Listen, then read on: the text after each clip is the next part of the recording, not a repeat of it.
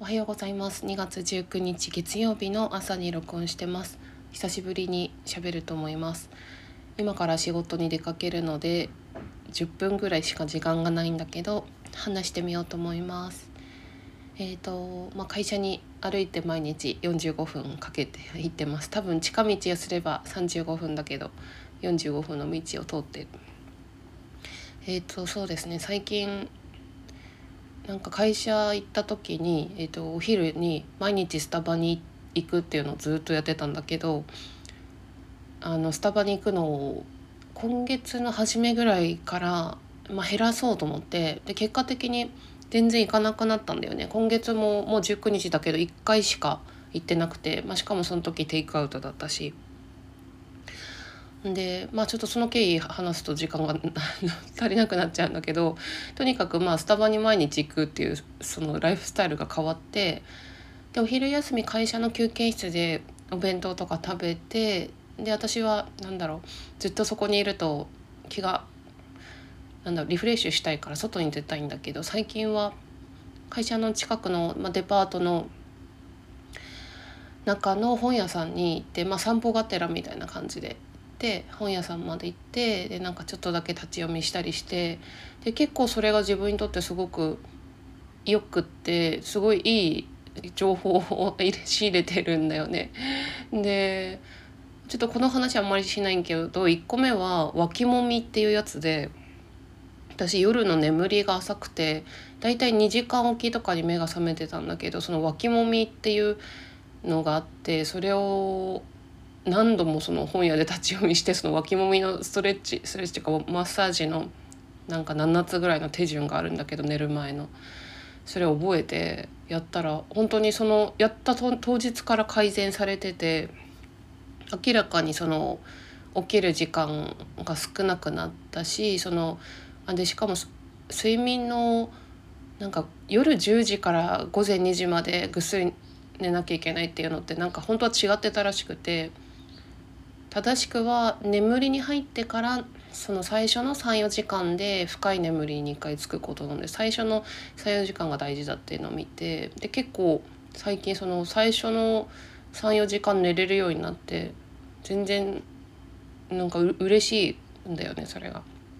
で本当にこの脇もみに出会えてよかったなと思ったんだけどでもう一つ自分にとってものすごいもう最近のめっちゃ発見というかいい記事に出会ってその話をしたいんだけど 時間足りるかなえっと「プレジデント」っていうビジネス系の雑誌があって、まあ、今本屋さんに並んでいてで表紙に確か「気にしない練習」っていうような感じで書いてて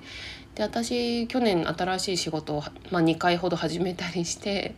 久しぶりに新しい環境に入ったことによって私ってやっぱり人の評価とか人の目とかなんか今どう思われたかなとかすごい気にするタイプだなっていうのをなんか新しい環境に行ってすごく改めて気づいたんだよね。だからやっぱりその気にしないこととかその人間関係の悩みって自分にとってやっぱりテーマだなと思ってすごいそのタイトルに惹かれて読んだんだけど最初の3ページが養老孟司さんの、まあ、インタビューというか記事が載っててちょっと今手元にないからあの自分の頭に入っている中で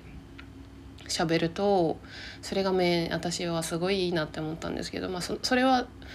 今から話すこと自体は養老さんのあの考えっていうわけじゃなくてなんかオーストリオーストリアの哲学者のと名前わからないけどとある方が言ってたのが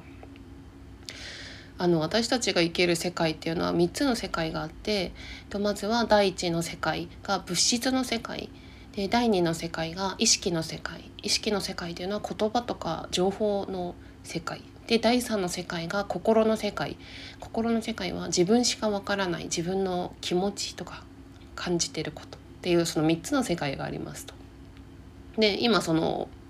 現代化社会情報化社会都市社会になっていくとその第二の世界っていうのがすごく優位になって優位になっているんですって。で第二の世界っていうのは、まあ、意識の世界って情報言葉っていうことなんだけど例えば SNS の「いいね」とか例えば人からどう思われるかとか人の評価とかあとはその全体的な情報ニュースとかまあ、本とかでもそうだけど言葉っていうその概念とか情報とかそういうのが全部2に入っていくんだけど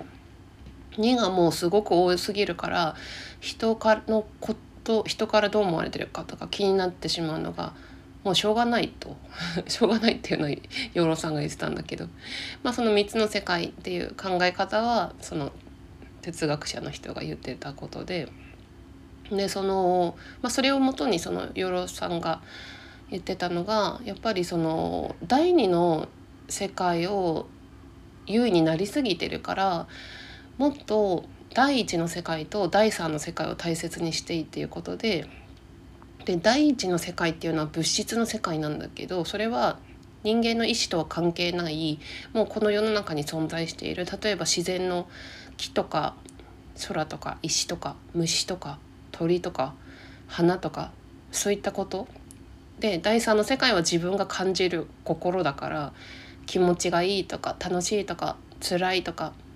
居心地がいいとかそういう感じ。そのそれをもっと大事にしてなのでその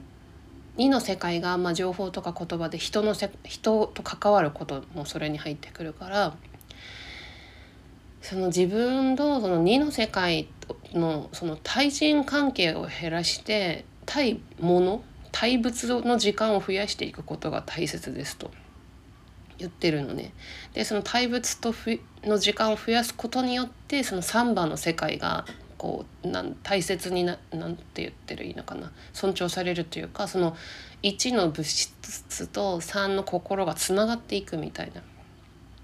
ことを言っててなんか私がずっと自分が求めてきたこととか大事にしていることとかあとその映画の「パーフェクト・デイズ」もこの間3回目見たんだけどもうこれで終わりにしようと思ってるんだけど「パーフェクト・デイズ」の映画の中のこととかも本当にそれのことだなと思って自分が惹かれているのが。やっぱり2じゃなくて1と3の世界をすごく大事にしてつなげてる時間あるかな。それでなんか昔の人はあの、まあ、第一の世界って自然だから、うん、自然とか物とかだからあのね昔の人はえーとまあ、例えば第一次産業とかその生産に関することその漁師さんとか農家とかそういう食べ物を作ったりする。第一次産業に従事する人が今昔に比べたらその10%以下になってるみたいな。こと言ってたんだけどだから昔の人はもっとその自然のことをすごい大事というか自然にすごい、まあ、左右されるというかそういう生き方をしていた。だけど今は自然とかよりもその情報とかの方がすごい優位になってるっていう。でで昔の子供たちとかも昭和のさ前半とかの子供たちもなんかよくさドラマとかでも見るけどさあのおしんとかもそうだけどさ親の手伝いとか農作業とか畑の手伝いとか子供の力やっててそれによってなんか親に褒めてもらってそういう、まあ、他者貢献っていうみんなその人の役に立ちたいっていう気持ちが誰でもあるからそういう気持ちが知らず知らずのうちに満たされてたんだけどまあ、話がちょっと行ったり来たりしてますけど 頭にある覚えたこと全部喋ってるから。今の人たちはあんまりそういう何気なく人の役に親の役でも他人でも人の役に立つことが少なくてだから SNS の